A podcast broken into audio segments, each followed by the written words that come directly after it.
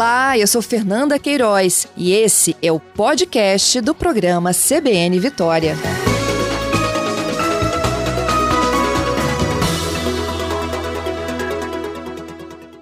E a informação é que a Universidade Federal do Espírito Santo está na coordenação local de um inquérito de cobertura vacinal com crianças. Essas crianças nasceram de 2017 para cá, são residentes em áreas urbanas e a gente vai explicar tudo isso agora em uma entrevista com Adriana Silva. Ela é professora do Departamento de Serviço Social da UFES, é doutora em Política Social, professora também do Programa de Pós-Graduação em Saúde Coletiva. Adriana, bom dia. Bom dia, Fernanda. Está me ouvindo Obrigada. bem? Bom dia Tô, também tô a todos os ouvintes. Estamos te ouvindo bem. Adriana, me conta um pouquinho dessa pesquisa, né? A coordenação, inclusive, é da professora Etel, nossa colaboradora aqui na CBN Vitória. Sim, é, na realidade já houve um inquérito realizado de tempos em tempos. O Ministério da Saúde tem a preocupação, Fernanda, de estimar a cobertura vacinal né, principalmente em crianças. Como a gente tem visto, né, e como a professora, né, Etel, ela tem representado muito bem essa questão até diante do Covid, né, a cobertura vacinal ela vem com esse objetivo de prevenir doenças, né, epidemias, surtos e agora, no caso, como a solução para uma pandemia. Então, o Ministério da Saúde sempre teve essa preocupação em realizar estudos de cobertura vacinal quantas de nossas crianças realmente têm sido vacinadas, né? E aí, com essa iniciativa, junto com o CNPq, junto com várias universidades, está sendo feito um estudo nas capitais do Brasil, desde novembro de 2020, uhum. onde a ideia é estimar quantas crianças, né, têm sido vacinadas desde 2017. Então, o recorte da pesquisa são crianças que nasceram em 2017, para saber se elas tiveram uma cobertura apropriada aos 12 meses, aos 18 meses e aos 24 meses. Entendido. Professora, é, esse inquérito aí consegue, inclusive, é, definir políticas públicas para alcançar mais crianças, não é mesmo? Sim, na realidade, é, ele vai servir para a gente estudar o acesso aos serviços, as pessoas estão tendo acesso à vacinação, né? Está é, tá sendo cumprido o calendário de vacinação, assim como a gente tem a questão do Covid, né? Que se você toma uhum. uma, dali tanto tempo você tem que tomar outra. Algumas vacinas também são assim. Você precisa tomar a primeira dose e a segunda dose. As crianças estão retornando para tomar a segunda dose. A estratégia do Programa Nacional de Imunização para a vacinação dessas crianças tá, tem sido de, feito de modo muito mais adequado?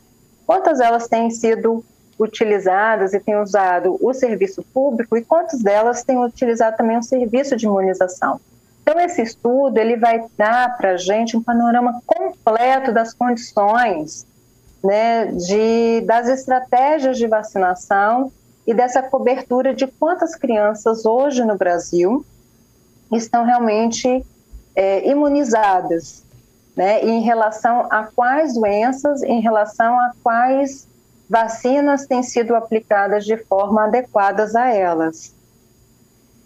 E isso a gente está falando de toda a cobertura vacinal, né? Desde o, o, nascimento até os dias de hoje. Quer dizer, uma criança de 2017, ela está com quatro anos. Quatro anos, isso todo o processo de imunização dela, né? Então, todas as vacinas, desde BCG, poliomielite, né? Todas elas, inclusive até, como diz, febre amarela e entre outros, né? Então, uhum. na realidade, a gente está fazendo a cobertura de todas as vacinas. Por isso, para facilitar do ponto de vista metodológico, esse estudo que ele é tão amplo, a metodologia que a gente utilizou foi dividir as capitais em estratos. No caso, Vitória está dividida em quatro estratos, A, B, C e D, onde cada um a gente vai ter que entrevistar 225 pessoas tá, dentro desse processo. E aí, os bairros com, que estão contemplados nesses estratos, onde são pessoas que estão sendo sorteadas pelos estratos censitários, que a gente utilizou os dados do IBGE, E então essas pessoas as quais são sorteadas e que a gente deseja que elas aceitem participar de forma voluntária a nossa pesquisa, elas vão estar situadas, né, residentes em aeroporto, Jardim Camburi, Praia do Canto, Jardim da Penha, Praia do Suá, Mata da Praia, Santa Helena, Ilha do Boi, Enseada do Suá, Ilha do Frade, Santa Lúcia, Bairro Vermelho, Morada de Camburi, Bento Ferreira, Santa Clara, Parque Moscoso, Centro, Maruípe, Santa Cecília, Consolação, Santa Luísa, Santo Honório, Jabu, República, Goiabeiras, Boa Vista, Enganhetá, Estrelinha do Quadro,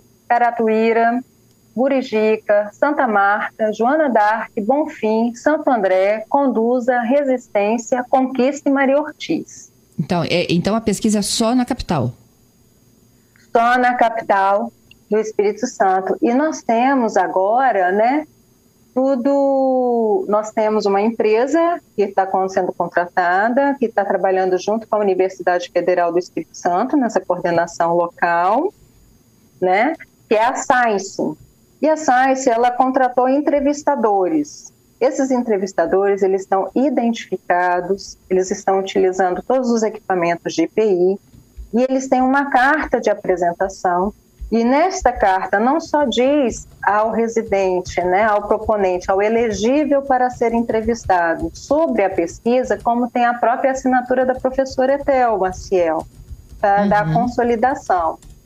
E para nós é muito importante, o Fernando está falando isso, porque nós temos tido alguns percalços, porque algumas pessoas, ao serem abordadas, e talvez assim, por não terem tido uma divulgação muito grande, né, tem achado que tem sido algum tipo de golpe. Não, gente, não é golpe, é uma pesquisa realmente nível nacional do Ministério da Saúde, com a universidade, com a Science, no caso aqui nosso, coordenado com a, com a coordenação da professora Etel Maciel, e no caso eu tenho assessorado, né, tenho estado nessa subcoordenação junto com ela, nessa pesquisa. E a gente pede à população, inclusive, que possa aderir né, a, essa, a essa pesquisa, que possa dar os dados. Vai ser, não vai pedir nenhum dado pessoal além da carteirinha da criança, né? A gente vai tirar uma foto dessa carteirinha de vacinação, que a partir desta foto que a gente vai analisar toda a cobertura eu acho que a gente teve um pequenininho problema aí na comunicação com a professora. Adriana. Isso. Adriana? Tá, voltei, Ei, me ouvindo? Voltei. Uhum. E, no caso, assim, há uma, um roteiro de entrevista com algumas perguntas que serão realizadas uhum. e a uhum. gente precisa muito que a população possa estar contribuindo com a ciência, contribuindo com a nossa pesquisa, pensando no melhor, na melhoria né, da estratégia do Programa Nacional de Imunização. Adriana, eu só não entendi onde essas famílias vão ser abordadas. É na hora de que elas estão lá na fila imunizando as criancinhas? Não, em suas residências. Ah, ok. Tá? Então, ok, por isso que a gente tem os dados do IBGE, é feito um contato, né, se mora em prédio tal, é feita uma abordagem por telefone, nós estamos fazendo abordagens por telefone, perguntando se a pessoa tem interesse. Uma vez ela tendo interesse, o entrevistado, ele se é, mobiliza até o local de residência para poder realizar a entrevista e tirar foto da carteirinha de vacinação da criança. Tá certo. É, como é que vocês se identificam? Porque as pessoas podem ter receio, né, de aceitar pelo telefone Sim. ou então.